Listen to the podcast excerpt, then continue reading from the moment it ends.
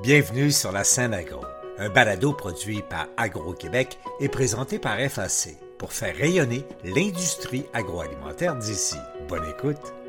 Ici Lionel Levac. Le contexte inflationniste devrait perdurer encore pendant environ une année. La maison Nielsen IQ, dans ses plus récentes analyses, constate par ailleurs que de plus en plus de consommateurs priorisent les bannières à escompte pour leurs achats alimentaires à l'occasion du webinaire organisé il y a quelques jours par le Conseil de la transformation alimentaire du Québec, le CETAC, le vice-président principal des ventes pour les PME au Canada pour Nielsen IQ, Francis Parisien, exposait les mutations qui continuent de s'opérer sur les marchés. Je vous rapporte les propos de Francis Parisien. Voici mon reportage. Tous espéraient que le taux d'inflation continuerait de fléchir en décembre. Il a plutôt remonté à 3,4% sur la base de décembre 2022. Les prix, particulièrement en alimentation, sont donc restés une haute préoccupation. Francis Parisien, vice-président chez Nielsen IQ, résumait le tableau. C'est toujours 96 des Québécois qui se disent concernés ou très concernés par la hausse des prix alimentaires en 2024. Euh, donc, c'est une prédiction pour cette année.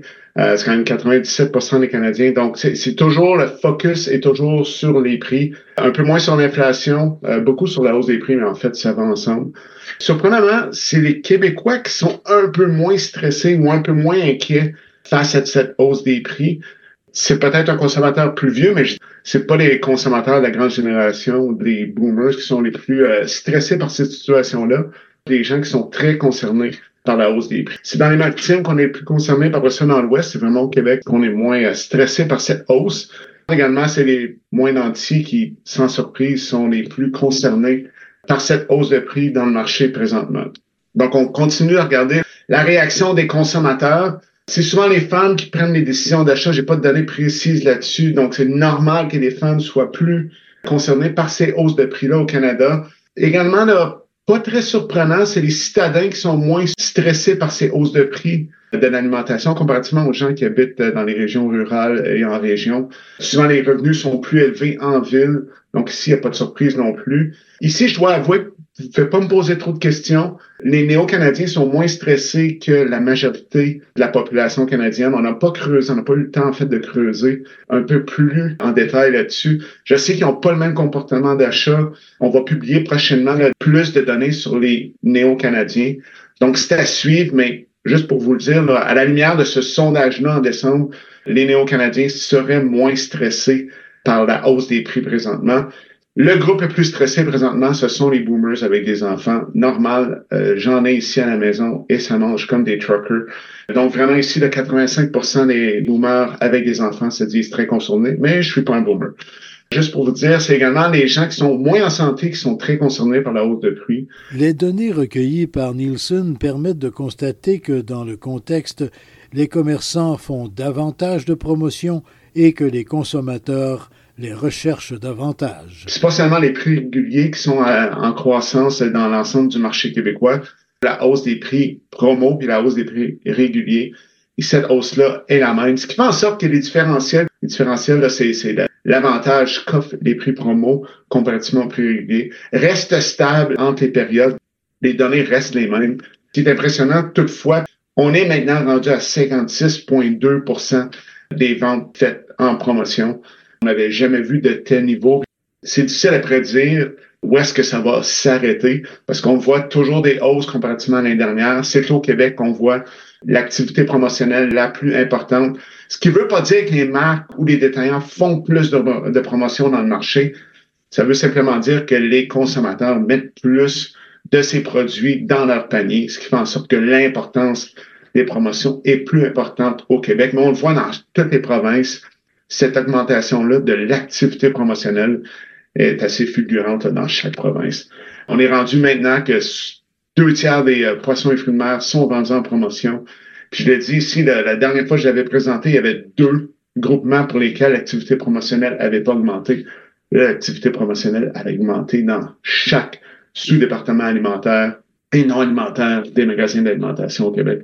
Donc, des hausses fulgurantes, ça, fait en sorte que c'est plus difficile pour des marques et pour des détaillants de, ben, de vendre en proportion. En fait, on habitue le consommateur, c'est exactement ce qui est arrivé en 2008. Les consommateurs vont aller dans les circulaires, puis là, je vais, je vais présenter d'autres données additionnelles sur les circulaires ou l'importance des promotions pour les consommateurs québécois. On est vraiment à la recherche de catégories essentielles dans, les circulaires. Puis on voit, le changement s'effectuer dans l'ensemble des promotions. Donc, les premières catégories recherchées dans les circulaires, les produits frais, la viande fraîche, les produits laitiers, les produits de boulangerie. On est vraiment dans les catégories essentielles. Après ça, il y a les boissons gazeuses. Vous me que c'est pas essentiel, mais c'est quand même consommé par plus de 90% des consommateurs québécois. Donc, c'est normal que les consommateurs soient à la recherche de ces catégories-là dans les circulaires. Si on regarde les hausses les plus importantes d'activités promotionnelles, puis là, on le regarde par catégorie, vraiment, on voit de la croissance présentement dans le marché de catégories qui sont faciles à nourrir une famille à des coûts plus bas. Puis on le voit dans l'activité promotionnelle, vraiment les galettes de viande surgelée, les nouilles orientales, les kits de repas mexicains et ainsi de suite, donc les plats préparés, on voit le comptoir lit. Vraiment un consommateur qui est à la recherche de solutions repas faciles, puis des détaillants et des marques qui répondent à ses besoins, autant en augmentant l'offre, l'assortiment, qu'en augmentant l'activité promotionnelle au niveau de ces catégories de donc assez impressionnant. On continue à regarder un peu l'importance des promotions puis de l'activité au niveau des circulaires. C'est 38% des Québécois qui disent rechercher activement les meilleures offres en ligne versus 41% des Canadiens. En ligne, en fait, je veux dire mobile ou hors ligne. C'est toujours les Québécois qui utilisent plus les circulaires que l'ensemble des Canadiens. Donc, c'est un tiers des Québécois qui disent rechercher les meilleures offres dans les médias traditionnels versus 24% des Canadiens. il y a seulement 22% des Québécois qui font pas de recherche active pour euh, trouver des articles avant l'achat, mais qui vont acheter quand même des articles en solde. Donc, on le voit, un consommateur peut-être un peu plus conservateur au Québec, toujours à la recherche de meilleures offres dans les circulaires. Effet direct du phénomène, les magasins à escompte sont de plus en plus populaires. En fait, cette recherche de bas prix-là mène à des gains extrêmement importants pour l'escompte. Les supermarchés d'escompte qui connaissent 10% de croissance au cours des 52 semaines qui se terminent le 30 décembre, les magasins ethniques au Québec, les magasins à 1 4% de croissance, Walmart à 3% de croissance. Puis on le voit, un petit peu plus difficile pour les ventes en ligne, malgré le fait que les consommateurs nous disent utiliser les ventes en ligne pour bénéficier d'escomptes, quand même toujours pas ce réflexe-là, ou plutôt un réflexe de se tourner vers le supermarché d'escompte pour bénéficier de meilleurs rabais. Les pharmacies, c'est difficile, les supermarchés conventionnels et ainsi de suite. Nielsen a par ailleurs mené une étude pan-canadienne sur la préoccupation santé chez les consommateurs et la prise en compte de cette question dans les achats. De nouveau, Francis Parisien. Au niveau de notre étude sur l'état de santé des Québécois, présenter l'information en primeur. Puis deuxièmement, c'est qu'on voit autant l'environnement, la santé reviennent sur le radar des consommateurs canadiens et québécois. Ce sont les consommateurs qui sont moins en santé ou qui se disent moins en santé, qui sont plus concernés par la hausse des prix. C'est 26% des Canadiens qui disent être satisfaits de leur santé et de leur bien-être actuel, qui ne sentent pas le besoin de, les améliorer activement. Euh, ça, c'est plus que les Canadiens. on va le voir tantôt, les Québécois sont plus optimistes face à leur santé et leur bien-être. C'est 41% des Québécois qui prennent des mesures actives pour améliorer leur santé versus près de la moitié des Canadiens à 48% C'est 28% des Québécois qui sont pas satisfaits de leur santé qui n'ont pas l'impression d'en faire plus pour les améliorer versus 30% des Canadiens. Donc vraiment, la santé revient sur le radar des consommateurs dans la belle province, mais également à l'extérieur.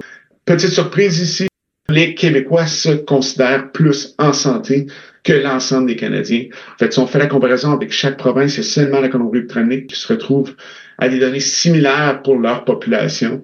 Donc, on le voit, c'est 51% des Québécois qui se considèrent très en santé ou en santé. Donc, on le voit, on est face à un consommateur québécois qui se considère quand même en meilleure santé que les Canadiens. C'est quand même 59% des Québécois qui se disent concernés par leur poids, c'est énorme. Je ne vais pas faire le jeu de mots ici, c'est deux tiers des Canadiens. C'est 69% des Québécois qui se disent concernés par les problèmes de santé physique et qui vont prendre des décisions pour les adresser versus trois quarts des Canadiens. On serait moins stressé au Québec que dans l'ensemble euh, du pays, puis on serait moins affecté par les problèmes de santé mentale que les Canadiens. Donc, des résultats, pour moi, un peu surprenants. Il y a vraiment des différences comme ça au niveau des consommateurs québécois versus les consommateurs canadiens partout. C'est un consommateur canadien qui a besoin de plus d'aide pour être accompagné, par exemple, dans leurs euh, problèmes de poids, de problèmes de santé physique future, problèmes de stress, comparativement aux Québécois. Et puis après ça, quand on regarde le pourcentage des Canadiens et des Québécois qui savent quoi faire, mais qui ont besoin de motivation, on est sensiblement dans les mêmes niveaux. Ce que ça nous dit ici, c'est que les Canadiens sont conscients de certaines de leurs situations de santé et de bien-être et qui ont besoin d'aide, ce qui pour moi se traduit en opportunité pour les détaillants et les marques. L'alimentation vient souvent jouer dans les mesures qui sont prises pour minimiser les problèmes de santé. Quand même 48% des Canadiens qui veulent réduire leur consommation de sucre, 47% des Canadiens qui, ben, en fait ici c'est les Québécois qui veulent manger plus de fruits et de légumes frais. Donc, des belles opportunités pour mettre de l'avant certaines politiques, par exemple, comme mise de l'avant par l'Association des producteurs de fruits et légumes du Québec, réduire la consommation de sel. on va le voir, là, inclure plus de fibres dans l'alimentation. Ce sont des thèmes récurrents, mais ces thèmes-là gagnent en importance avec une population vieillissante au Canada. Il y a d'autres mesures également qui sont prises pour minimiser les problèmes de santé au Québec. Plus de céréales, plus d'aliments naturels, plus de protéines d'origine végétale qui ne sont pas dans le top 10 des mesures prises par les Canadiens. On est face à un consommateur québécois qui augmente sa consommation de plusieurs aliments pour améliorer sa santé, mais ces opportunités sont moins importantes que ce qu'on voit dans le reste du Canada. On le voit, l'eau, légumes, fruits, on n'est pas surpris. Les fibres avec une population vieillissante, pas de surprise. Euh, les protéines, mes collègues américains ont passé beaucoup de temps à regarder les protéines. Les protéines avant la pandémie, c'était la grosse affaire. On le voit, les protéines, selon mes collègues américains, les protéines sont de retour sur le radar des consommateurs canadiens. Vitamine D, vitamine C, et ainsi de suite. Donc, on le voit, il y a des opportunités de mieux répondre aux besoins, aux attentes des consommateurs québécois et canadiens. C'est seulement 17% des Québécois qui tentent pas de réduire leur consommation de différents types d'aliments. Donc, on est face à un consommateur qui est réellement à la recherche de meilleures solutions. 33% des consommateurs québécois qui disent avoir réduit leur consommation de sucre dans le dernier trimestre de 2023. Donc, on est vraiment des données de décembre 2023. Euh, il y a plus de Canadiens qui tentent de réduire leur consommation de sucre. Euh, la même chose, c'est le de sucre, un petit peu plus de Canadiens. Et les calories à 12% des Québécois qui ont tenté de réduire leur consommation de calories, ce qui n'est pas facile avec la période des fêtes pour le dernier trimestre. Et les Québécois nous disent vouloir, en fait, je le disais tantôt, ont besoin d'aide pour prendre certaines de ces décisions-là. 44% des Québécois sont à la recherche des allégations de santé et de réduction en sucre sur l'emballage. Donc, vraiment, face à un consommateur qui est à la recherche de plus d'informations.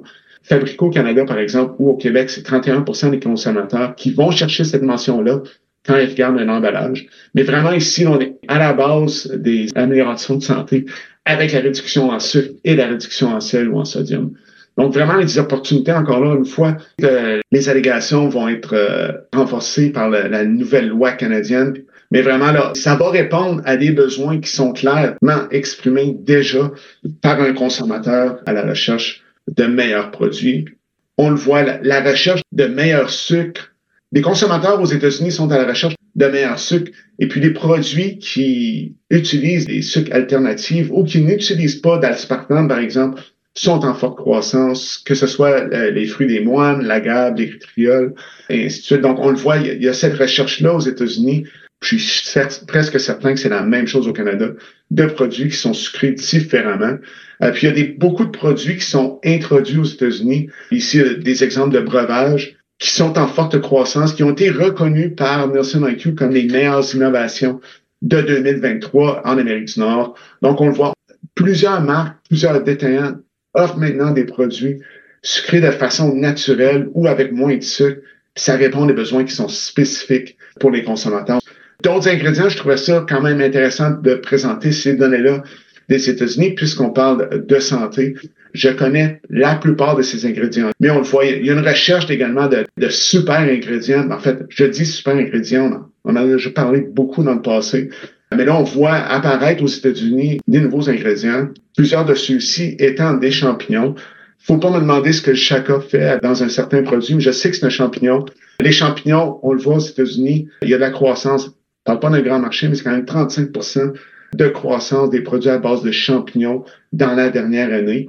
Et puis, quand on visite les différents salons, on voit de plus en plus de ces produits-là apparaître sur les tablettes ou dans les booths des salons. On voit également les algues euh, connaître la croissance aux États-Unis. On ne voyait pas le même genre de croissance au Canada ni au Québec, mais ça ne serait tardé. Il y a donc un fort potentiel de développement pour les produits à vocation santé. Même chose pour les aliments correspondant à des critères élevés au plan environnement et développement durable. C'est 54 des Québécois qui disent acheter plus de produits verts durables dans les dernières années, c'est 53 des Canadiens, des niveaux très similaires. Où c'est un peu différent, c'est qu'il y a plus de Québécois qui se considèrent verts ou verts foncés. Puis là, on veut dire des gens qui nous disent que c'est très important important d'amener un mode de vie durable. On est à 39% des Québécois qui se considèrent comme verts foncés et 36% des Canadiens, 47% des Canadiens et des Québécois qui se considèrent verts. Il y a seulement 6% des consommateurs canadiens et québécois qui se disent pas verts du tout. Il y a un petit groupe qui se considère neutre. Ce surdéveloppement de foyers qui se considèrent verts au Québec, il n'y a pas des grosses différences, mais quand même, il y a quand même trois points de différence. Ça me surprend pas. Des fois, il y a des différences au niveau de la consommation, mais l'environnement reste important pour les consommateurs québécois. 49% des consommateurs québécois veulent éviter les produits à usage unique versus 45% des Canadiens. L'emballage gagne en importance.